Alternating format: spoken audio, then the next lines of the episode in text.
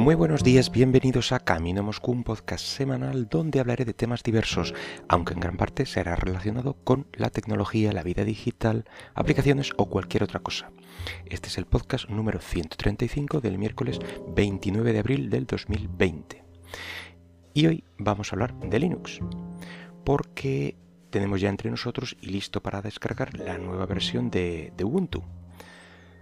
En este caso es la versión 2004 eh, que han denominado en el nombre este de enclave, digamos, Focal Fossa, que es así como un tipo de felino, la, mascota o el animal elegido, eh, de Ubuntu o el sabor Ubuntu eh, estándar, digamos, creo que se actualizó el viernes, pero el resto, el Ubuntu, Subuntu, el Ubuntu Mate, etcétera, pues también se han actualizado. Desconozco las fechas de cada sabor en concreto, pero en mi otro portátil que tengo el, Ubuntu Mate, juraría que se me ha actualizado hace, hace una semana y pico, bastante antes que el, que sabor Ubuntu oficial. Pero vamos, la cosa es que eh, a partir de ya, el fin de semana pasado, ya tenéis todos los, sabores actualizados. Ya hablamos eh, de este punto en otro podcast anterior, pero vuelvo a comentarlo, y es que se trata eh, de una versión .04. Eso en el argot de, Ubuntu, bueno, pues significa que es una versión LTS o Long Time Support, así que nos prometen 5 años de soporte más otros 5 años de soporte adicional para aquellos que estén interesados, claro sí, previo pago. ¿Qué novedades trae esta versión? Bueno, pues lo primero es el Linux kernel 5.4 con una gama más amplia de hardware eh, soportado. También un interesante soporte a archivos XFAT, eh, ya que Microsoft ha liberado eh, esta documentación y puede implementarse libremente. El inicio del sistema es ahora más rápido. En mi caso se ha notado eh, efectivamente una carga un poquito más ligera y ya comentamos que Canonical estaba trabajando duro en el proceso de arranque con un cambio en la compresión de la imagen del núcleo y bueno, otra serie de mejoras que, hacían esto, que, el, que el, sistema arrancara bastante más rápido que, hace algunos años. Eh, permite insertar el logo de, la empresa del portátil o de fabricante del, ordenador en, en, versiones OEM. Parece una chorrada, la verdad, porque bueno, realmente no es nada eh, que resulte más útil, pero eh, yo es lo que más me chocó a simple vista nada más instalarlo. En mi caso es un, es un portátil de, HP y tanto en el arranque como en el cierre, una vez que se instaló, pues aparece el logotipo que aparece nada más pulsar el botón de encendido, aparece el logo circular de, HP y a partir de entonces se queda esa imagen y simplemente aparece abajo Ubuntu con el, spinner de, carga y en, y en, el cierre del, del sistema igual. Eh, ya digo que es una chorrada, pero le da un aspecto mucho más pulido y como de instalado de fábrica. En fin, me parece un detalle, un detalle a tener en cuenta. Eh, en general, la apariencia visual del sistema se ha visto muy mejorada. Yo lo que noto es una mayor integración general, eh, aunque sí un aspecto similar a, la versión anterior. En general, la iconografía está muy currada y así colorista, muy... está bien. La verdad es que el aspecto ha mejorado. Eh, también se ha integrado un tema oscuro. Yo lo he probado, está bastante bien, pero eh, en mi caso, fíjate, yo soy más del tema claro, porque tienen el estándar, que es la barra superior eh, oscura y el, interior de la ventana en claro, o una versión claro, donde todo es en colores pues eso, claritos, y luego este tema oscuro mm, más nuevo, donde todo está en tonos pues oscuros, grises, negros, etc. Y a mí, no sé, de momento no me, no me cuaja, me resulta demasiado, demasiado oscuro. También han implementado un sistema de ajuste de escala fraccional, eh, es decir, ya no solo tenemos el 100% y el 200%, creo que era lo que había antes, ahora pues puedes ir escalando algo similar a lo que puede hacer eh, Windows 10 en pantallas de alta resolución yo en particular no lo uso, suelo preferir un tamaño menor. De hecho, si hubiera un sistema de escala menor al 100%, 90, 80 o una cosa así, eh, quizá me animaría a usarlo. Eso sí, eso sí me resultaría más útil. Luego tenemos en la versión oficial, evidentemente, el Genome 3.36 con mejoras en la velocidad en general, un menor uso de la CPU y el, uso de, carpetas para agrupar aplicaciones en el lanzador, lo que viene siendo el, box de, aplicaciones, en este caso de, Genome, bueno, pues ahora ya podemos eh, agruparlas. Si detecta que es em, del mismo grupo, digamos, bueno, pues él solo te pone un nombre a la carpeta, junta dos navegadores, detecta qué es lo que es y te pone Internet, por ejemplo, por decir un, ejemplo. O las aplicaciones de Office, las eh, de Office, de LibreOffice, las vas em, agrupando igual y pone oficina, me parece. Eh, también han implementado una nueva pantalla de inicio de sesión pequeña animación, en general bastante bonito.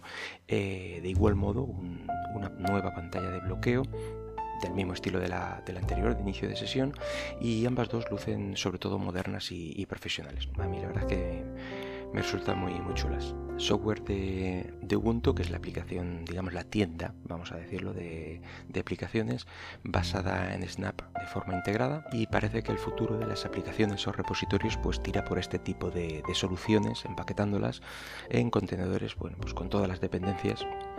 Eh, decir que es menos eficiente no se comparten recursos o librerías entre las aplicaciones, pero eso sí te asegura la eliminación de conflictos y bueno, pues puede estar bien en sistemas modernos que la memoria y el espacio y tal puede estar pues está para usarse realmente, pero dejando yo creo que va a dejar de lado distribuciones ligeras o especialmente en hardware antiguo eh, ahí yo creo que seguiremos con un sistema de instalaciones más tradicional, tiene, tiene más sentido el, ahorrar en, memoria y recursos. También tiene este nuevo Ubuntu un rendimiento mejorado del Genome Shell y un soporte para, el sistema eh, ZFS, que ya había una versión, en, una versión previa, digamos, en la versión anterior de, de, Ubuntu. Bueno, pues ahora se va, se va mejorando. Creo que aún no ha llegado la versión 1 que digamos que podría ser una versión estable, pero van avanzando. Bueno, ¿qué más cambios tenemos? Bueno, pues una muerte anunciada, que ya en esta versión se ha eliminado Python 2 del sistema y se pasa a usar eh, la versión 3.8.2. Por fin ya tenemos Python 3 como sistema oficial.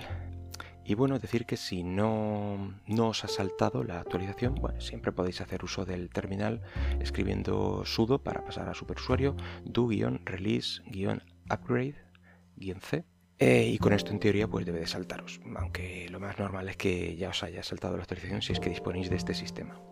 Bueno, ¿qué cosas podemos hacer después de, instalarlo? Probar novedades, evidentemente, cosas como el tema oscuro. Eh, lo siguiente que yo haría es instalar Genome Twix, si es que no lo tienes aún, evidentemente, eh, ya que te permite ajustar aún más ciertos valores de tu escritorio, como cambiar los botones de la ventana de, de posición, por ejemplo, para dejarlo al estilo macOS normalmente están a la derecha, bueno, pues te los llevas a la izquierda y a lo mejor tú estás más cómodo así. Puedes cambiar las fuentes, el funcionamiento de los espacios de trabajo. Yo lo tengo instalado prácticamente desde que me instalé Ubuntu y es muy recomendable. Luego también puedes darte un paseo por Ubuntu Software por sus secciones para ver si hay eh, alguna aplicación que te pueda ser útil. Un detalle curioso es que esta versión de Ubuntu pues también está disponible para descargar en la tienda de aplicaciones de, Microsoft. No deja de ser una curiosidad. Básicamente lo que instala es una, consola de, Ubuntu dentro de Windows gracias al sistema WSL, Windows Subsystem for Linux. Bueno, y esto confirma un poco el, idilio que está viviendo Windows con, con Linux. Pero bueno, como no solo de Ubuntu vive el hombre, o el Linuxero en este caso, también hay, hay nueva versión de Manjaro, en este caso la 20, denominada eh, Lysia.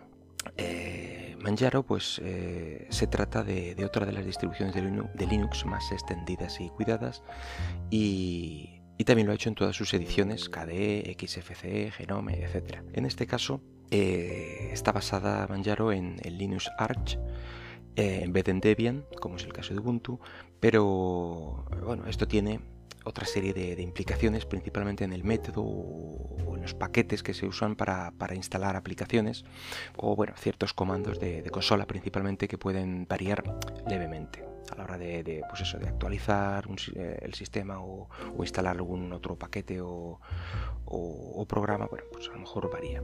Ya digo que eso principalmente en modo consola. En este caso el kernel que instala es el 5.6.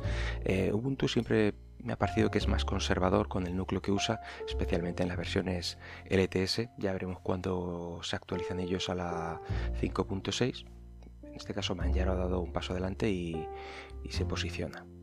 También incluye un nuevo tema, un nuevo sistema de archivos ZFS, como vemos parece ser que es el, sistema de ficheros del futuro que Linux quiere tener eh, ahí mm, listo para instalar. Y bueno, pues como no podía haber dos sin tres, también tenemos nueva versión de Fedora. En este caso se actualiza a la versión 32.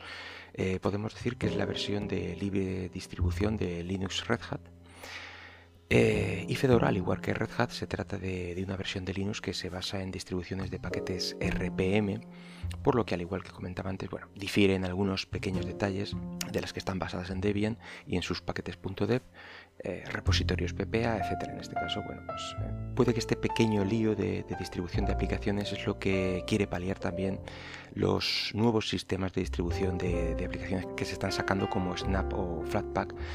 Pero bueno, eso ya lo, hablaremos en otro podcast quizá, quizá en un futuro. En este caso, Fedora también incluye el núcleo 5.6, eh, Genome 3.36, lo que implica todos los cambios estéticos y funcionalidades nuevas que implementa esta versión Actualiza también el GCC a la versión 10, el compilador de C y C++, Python también a 3.8, aunque estos eh, creo que tienen un paquete todavía que puedes actualizar si quieres con un Python 2, eh, la última versión creo que es la 2.7, si te interesaba. Al igual que las distribuciones anteriores, aquí también tenemos diferentes sabores dependiendo del entorno gráfico que más te guste, KDE, XFCE, LXDE, LXQT, Mate, Cinnamon, SOAS, eh, en fin, el, sistema o entorno gráfico que más te guste lo tienes disponible también en Fedora. Y bueno, cualquiera de estas nuevas versiones eh, de Linux puedes instalarlas de nuevas, digamos, descargando la imagen ISO de su página web eh, correspondiente y volcándola en una memoria USB, que seguro que habrá instrucciones en cada una de, estas webs, pero vamos, básicamente programas en cualquier otro sistema operativo para volcarla al, USB sin ningún problema. Eh, y bueno, si ya dispones de versiones anteriores a cada una de las distribuciones, pues ya sabes, podrás actualizar por el método tradicional. Y bueno, nada más por hoy. Espero que el podcast haya sido de tu agrado, eh, que te instales Linux o que lo actualices por lo menos. Y si lo deseas, puedes dejarme algún comentario por Twitter en arroba camino Moscú. Hasta luego.